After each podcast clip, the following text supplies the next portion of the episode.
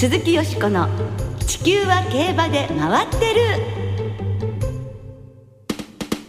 皆様こんばんは鈴木よしこです。お元気でいらっしゃいますか？私は元気です。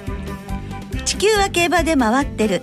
この番組では週末の重賞レースの展望や競馬界のさまざまな情報をたっぷりお届けしてまいります。最後までよろしくお付き合いください。今日ご一緒してくださるのは小塚歩アナウンサーです。こんばんは。よろしくお願いします。よろしくお願いいたします。3月早いもので 2週目に入っちゃってるという状況でございましてたあったかくなりましたね。本当ですね、えー、多少寒くなりますよって言われてももう地面が温まってるから、うん、ねあのなんだかこうほんわか暖かいですもんね。ちょっと日中着るものにね、えー、困ると言いますか考えなきゃいけませんね。そうそうこれだけ暖かいとね。帰りは寒いから。そうなんですよ。ね、はい、でも東京の桜もかなりこうあのつぼみが膨らんできてますでしょう。うん、ね、平年よりかなり早く来週には開花と予想されていて、二十三日には満開かということです。早いですね。ね先週中山競馬場行ってきたら、あの河津桜はもうね、あの散りかけてたんですよね。でこれからソメイヨシノですそうですね。すねあ今年はあの河津桜も見れないんだもんね。残念ですけどももうしばらく皆さん頑張りましょう。もう少しの辛抱頑張りましょう。そんな中ね先週は8名の新人ジョッキーがデビューいたしまして小沢大斗騎手と長野武蔵騎手が初騎乗初勝利を達成されました。デビューの日に新人ジョッキー2人が初騎乗初勝利を挙げたのは1981年以来40年ぶりだそうです。そうです私もまだ競馬始めてない。知らない。知らないもん。さんでも知らないことがあったということですがさらに小沢大斗騎手は同じ日にもう1勝。JRA 史上4人目デビューの当日に2勝という快挙を達成しましたね、はい。はいえー、平成以降ですと福永雄一騎手松山公平騎手以来の記録となるそうです。おおすごいじゃないですか、うん、この二方に続くということは。お二人とも三冠ジョッキーです。ですね本当ですよね。でもあの小沢大斗騎手もなんか一レースで初勝利だったじゃないですか、はい、模擬レースでも勝ったことがなかったのでまさにその競馬のレースで初勝利があのレースだったということでそれもご本人にとってはすごくやっぱり自信になったんじゃないかなって思いますよね。いやまだまだねこれから先は長いですけれども、えー、きっとこのね、はい、最初の初日のいろんなことっていうのはずっと心に残っていくでしょうね。そうですよね、うん、女性ジョッキーたちも掲示板に乗ったりして、うん、本当にこれからが楽しみですから頑張ってほしいですね。そして今月開業されました9名の新規調教師のうち C 博文調教師と辻野康之調教師が先週早くも初勝利を挙げています。そうですね、えー、C 調教師はもちろんダービー2勝ジョッキーですからね、はい、その経験を生かしても素晴らしいまた手腕を発揮していただきたいですし辻野調教師はスミイズムの継承者でいらっしゃいますからね、本当にこの二方だけでなくて本当皆さんね大いに羽ばたいていっていただきたいですね。今後の活躍に期待いたしましょう。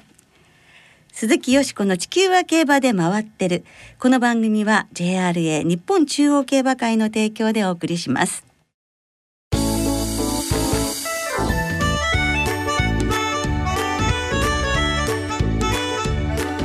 鈴木よしこの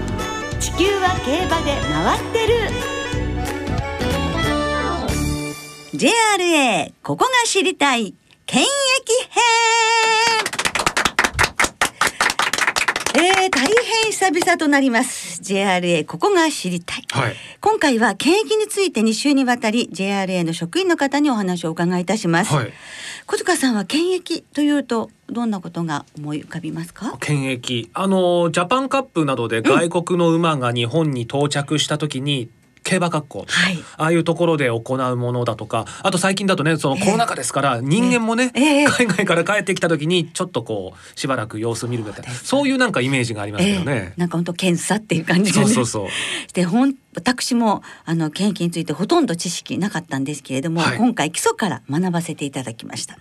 JRA 馬事部貿易課課長補佐の小平和道さんにスタジオにお越しいただきました。そして事前にお話をお伺いしていますのでお聞きいただきましょう。小平さんは JRA の馬事部貿易課に所属されているということなのですが、はい、普段はどんなお仕事をされているのですか？あ、えー、普段はあの、まあ、馬事部貿易課、まあ、名前の通りですね、えーまあ、JRA 内の、まあ、貿易に関する仕事、まあ、ざっくりとそういう感じですね。で、まあ、例えば、えー、競走馬のワクチンについてどういうふうに接種したらいいかとかですね。あるいはまあ厩舎を衛生的に保つためにはどうしたらいいか消毒とかですね、はい、そういった作業の立案とかをしております。はい、ね、また海外遠征する馬最近多いので、はい、まあ、そういった海外遠征する場合の輸出入検疫それのまあサポートとかをしております。はい、はい、まさに今日はあの今ちょっとお話にもありました検疫ですよね、はい、景気について詳しくお伺いしていきたいと思います、はい、で辞書で検疫の意味を調べたところ伝染病を予防するため病原体の有無につき人貨物家畜などを診断検案し必要な場合には隔離消毒などの措置を取ることというふうに出てました。はい、はい、こういう感じでしょうか？そうですね。あのー、まあ多分固く言うとこういう感じなんですが、ええ、簡単に言えばそのまあ日本と他の外国だったり、えー、他の季節だったり。を出入りする、まあ、人とか動物とかをですね一定期間隔離した状態におきまして、えー、その伝染病の病原体に、まあ、汚染されていないかどうかを、まあ、確認したり検査することと、はい、まあ、そういったものですね検疫っていうのは。はい、でもどういうふうにそういうことをこう組み立てていかれるんですか？あえ基本的にはやることは本当にもう基本的なことの積み重ねになるんですがまずあの馬は検疫厩舎に収容して、まあ、他のその馬とは一定の隔離を取るっていう先ほど申し上げた通りであとはその馬たちに症状がないかどうかあのいわゆる鼻垂れてたりですね咳してたりとかそういうまあ例えばインフルエンザのような症状がないかとかあとは体温ですね。やっぱりいろんな伝染病かかるとやっぱ体温がブンと上がるんですね。その体温のチェックっていうのは非常に大事なポイントになります。あとはその馬ごとに健康手帳っていうのを持っているんですね、はい、あの黄色い手帳なんですけれども、はい、でその中にですねその馬の、ま個体情報がいろいろ書かれてるんですが、まあ、その中に、まあ、ワクチンの接種歴っていうのがあります。そのワクチンの接種歴が入給検疫で入給する上で適切に打たれているかっていうのをチェックしたりもしますね。であとはその例えば病気じゃないかと疑われるような馬がいたらですねその病気に合わせた検査をするって。例えばあのワクチンでいうとやっぱり今インフルエンザっていうのが、まあ、2007年、2008年非常に痛い目にあったのは記憶に新しいところだと思うんですが、えー、その時もワクチン打ってたんですけれども、はいそのワクチンというのは非常にまあ重要だということ。改めてその時もあの証明されたところです。なのでうちの JRA 施設内に入る時にはですね、あのちゃんと免疫を持っている状態で入ってくるようにということで、うん、ワクチンをちゃんとこういうふうに打ちなさいっていうことでルール化されております。でそれに漏れているような馬は入厩できないっていう、うん、そういったルールを作ったりしています。はい昭和46年か47年にかけて大流行した時には、はい、もうかなり競馬にその影影響があったけれども、はい、そのワクチンの開発でその2007年の時にはそんなひどくならずに抑えられたっていうそうですね。ことでそうですね。40昭和46年7年の時はワクチンを打ってませんでしたので、はい非常に多くの馬がインフルエンザに感染して発症してしまったと。うん、一方で、えー、2007年2008年の時は、まあ、インフルエンザのワクチンを打っていた、まあ、ただあのその完全には予防はできないんですがその時のまあ発症した馬っていうのはもう十何パーセントとかですね、えー、そのぐらいまで抑えられて、えーまあ、競馬開催も1週間止まってしまったんですけども、うん、まあ、その後開催あの競馬再開することができた。いうことでワクチンのあの重要性というのはそこでもですね非常に分かった事例でありましたね。でも大変な効き目というかねワクチンの大切さっていうのが分かりますね。そうですねワクチンは非常に重要な武器だと思います。えー、はいだからその健康手帳にちゃんとワクチンを打ってるっていうのが、ね、いつ打ったとかっていうのがもう、そうですね、ね、そこに書かれているということなんですね。はいそうすると例えばデビュー戦に向けて入厩するっていうのが一番最初ですよね馬が。そうするとどの馬もその2歳で入厩する時にみんなワクチン打つっていう最初のワクチンを打つっていうことになるんですか？えっ、といやあの競走馬はですね、えっ、と基本的にワクチンを打ち始めるのは1歳から。1歳。はい。はい、1歳の早ければ1月ぐらいから。打ち始めますね。でインフルエンザワクチンだったらばそこの年4回打ちます。はい、はい、で2歳になって、えー、通常だったら年2回になるんですけれども、えー、そこであのしっかりと打ってきてない馬がいればもちろん拒否するんですが、はい、あの基本的には1歳のうちからしっかりと打っている馬がほとんどですね。はい、はい、放牧から戻る場合とか地方競馬から転入する際の検疫というのはどうなりますか、はい、それも基本的にはあの新馬であろうとまた再入級であろうと同じことをいたします。あのワクチンの不備があれば入れませんし、はい、まああの獣医師による健康チェックっていうのは同じくされます。はい。そういったあの検査っていうんですか？それはもう一日で済むんですか？あ、そうですね。あの一日で済みますね。はい。数時間？そうですね。はい。予約制？もちろんあの、はい、予約をして、ええ、なんていうんですかね当選というか、え、あの当たれば入れるっていう、うん、そういう感じ、ね、はい、何月何日何時頃っていう。まあ、まあ朝10時からやるんですけど、検疫え朝10時から検疫の時間はどれぐらいかかるんですか？いわゆる10時から始めて、まあ獣医師のチェックをしてで検査する時間っていうのがもしあったとしたら必要ででまああの今のオペレーションだと3時に厩舎に帰ると、はい、そういった感じになってますね。はい、そしてやはり5時間ぐらいはそうですね、ね、あのいわゆる結果的には5時間になってますね。うん、はい、このトレセン入級のための検疫が混み合う時期というのはあるんでしょうか？これはですね基本的にはその新馬が始まる頃とかですね、あるいはあの北海道のローカルシーズ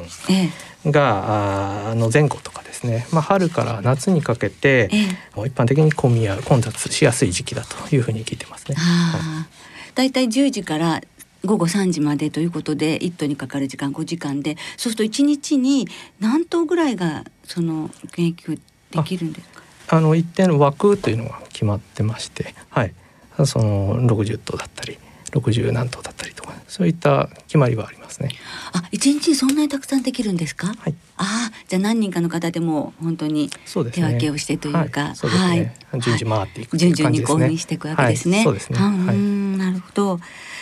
まあ以前と比べてトレセンへの入急に際しての検疫で変わってきた点っていうのはあるんですか？あ、えーと、実務的なところはあの大きく変わりはないですね。地道なチェックっていうんですかね、うん、積み重ねをひたすらやってるっていうそれが大事だというふうに思ってます。はい。まあ、強いて変わったということでで言えばあのいわゆる検疫厩舎に、まあ、暑熱の対策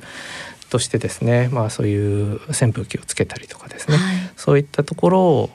もまあ考えながらやってるという最近はそういうところもやってますね。はい、その間馬はあのどうしてるんでずっとじーっとしてるんですか？馬房を見あ検査するところに来て、はい、あのあと全然ちょっとちょっと違う話ですけどあのそこに入るまでは例えば牧場の方とかが連れてきたとしてよくあの検疫厩舎にまあ引き取りに行くんだって救務員さんがおっしゃったりするじゃないですか。はいはい、だから、えーと、牧場の方たちが連れてきて、まあ、そこに入ってで検疫が終わったら厩舎の方が迎えに行って厩舎に行くっていう考え方でいいですか？と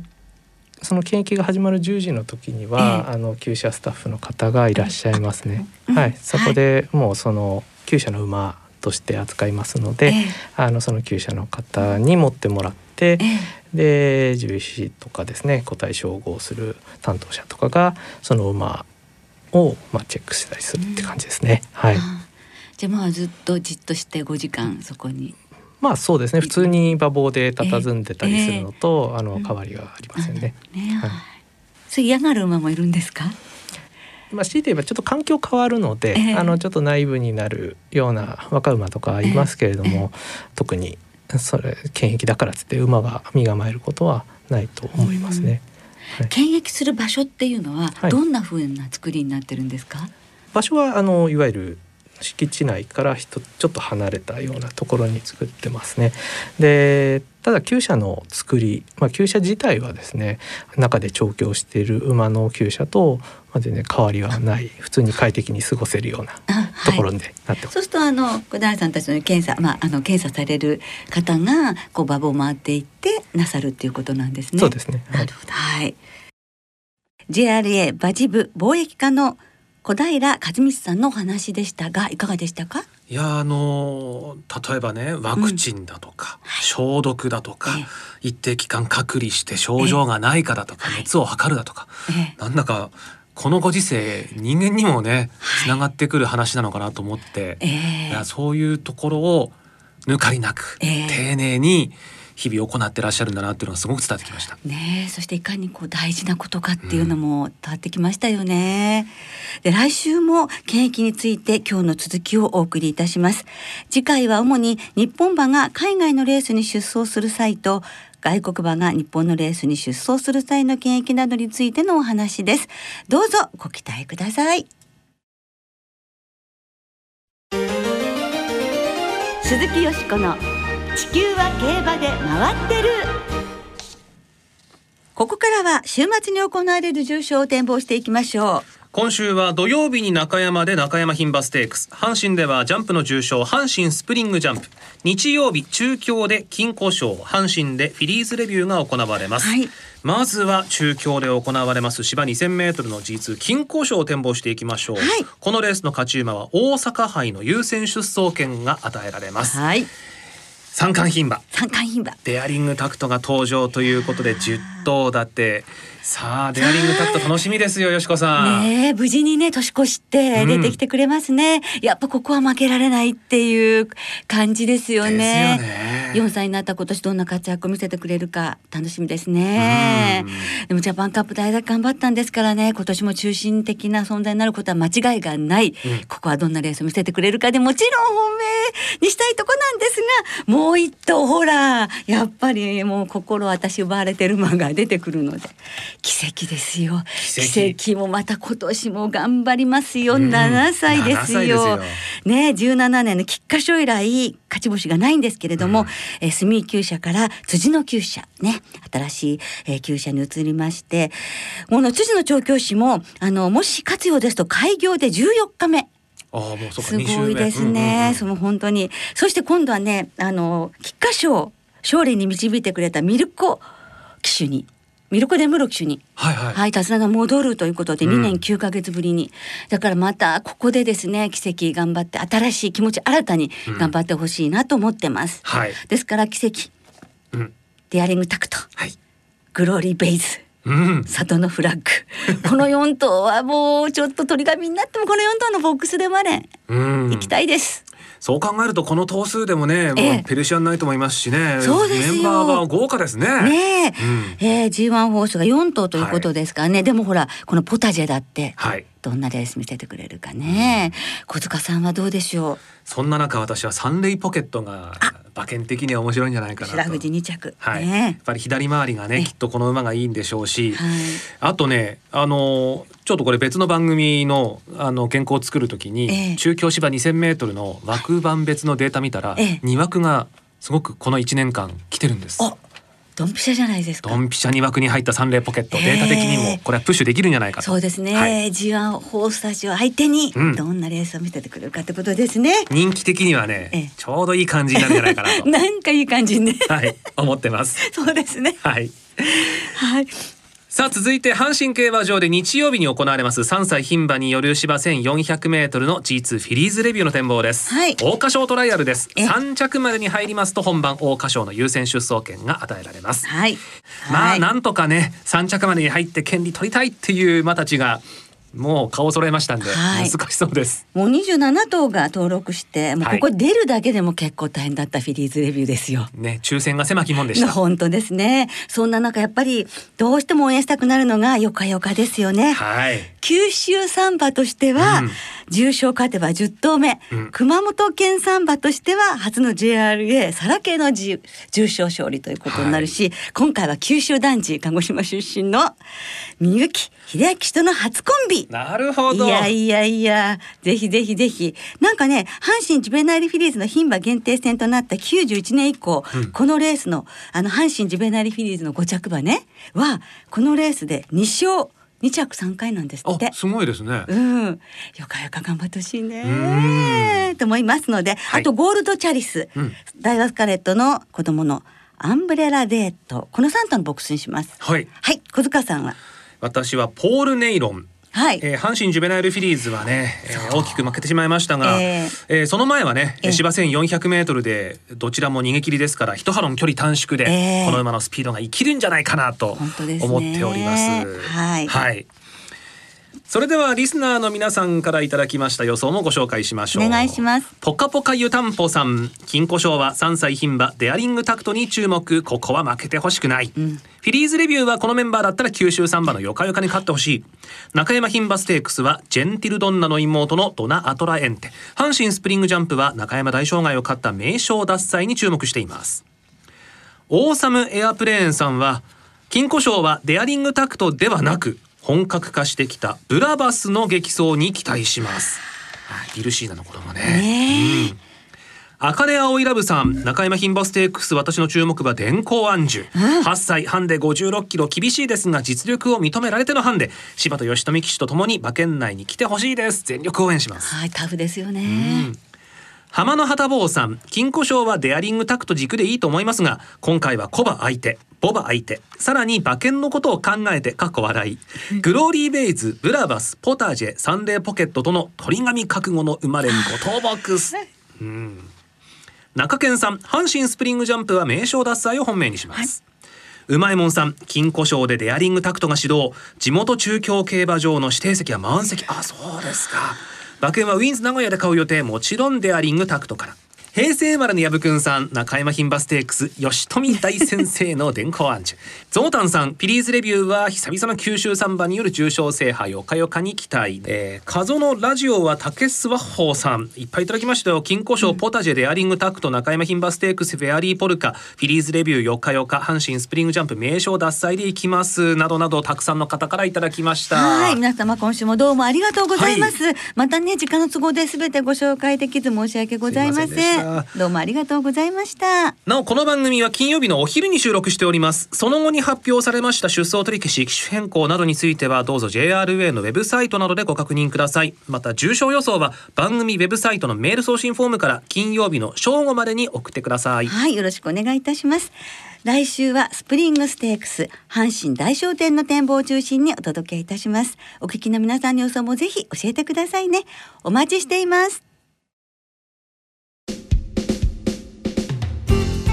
そろそろお別れの時間となりました。今週末は中山競馬場阪神競馬場そして明日開幕初日を迎える中京競馬場の3つの競馬場での開催となります。今週も春の3歳重賞3歳リステッド競争は馬連がお得です。5月29日の青いステークスまで3歳重賞と3歳リステッドレースの馬連は通常の払い戻し金に売上の5%相当額を上乗せして払い戻しされます。今週末はさっき、えー、先ほど展望しましたね、えー、日曜日阪神のフィリーズレビュー。そして、えー、同じく日曜日中山で行われます桜花賞トライアルアネモネステークスが対象レースとなります。はいぜひトライしてくださいね。そして今週から競馬場にお客様が戻ってきます。はい事前にネット予約で指定席を購入した方限定ではありますが今週末から阪神と中京の2つの競馬場にご入場いただけます、はい、また2月まで発売をお休みしていた関西地区愛知県福岡県のウィンズとそして J プレイス伊勢崎では勝ち馬投票券の発売を実施しています、は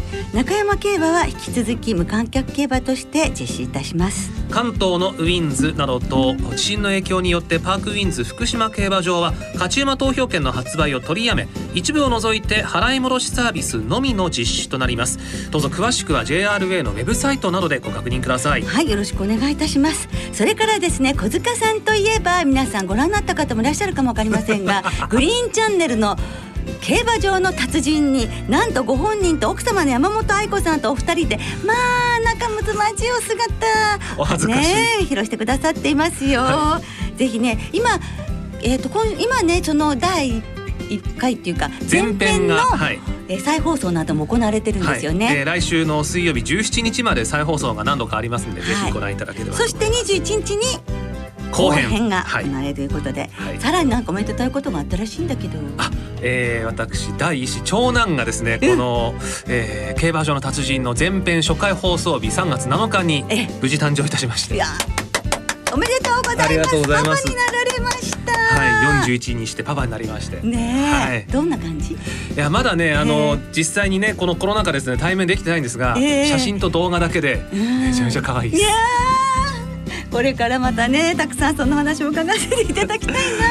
まあ幸せいっぱいの小塚さんご夫婦ぜひご覧いただきたいと思います。ますます頑張ります子供のために。本当本当頑張ってくださいね、はい、さあそれでは春の G1 占うレースどうぞ見逃しなく週末の競馬存分に楽しみましょう。お相手は鈴木よしこと。小塚あゆむでした。また来週元気にお耳にかかりましょう。鈴木よしこの地球は競馬で回ってる。この番組は JRA 日本中央競馬会の提供でお送りしました。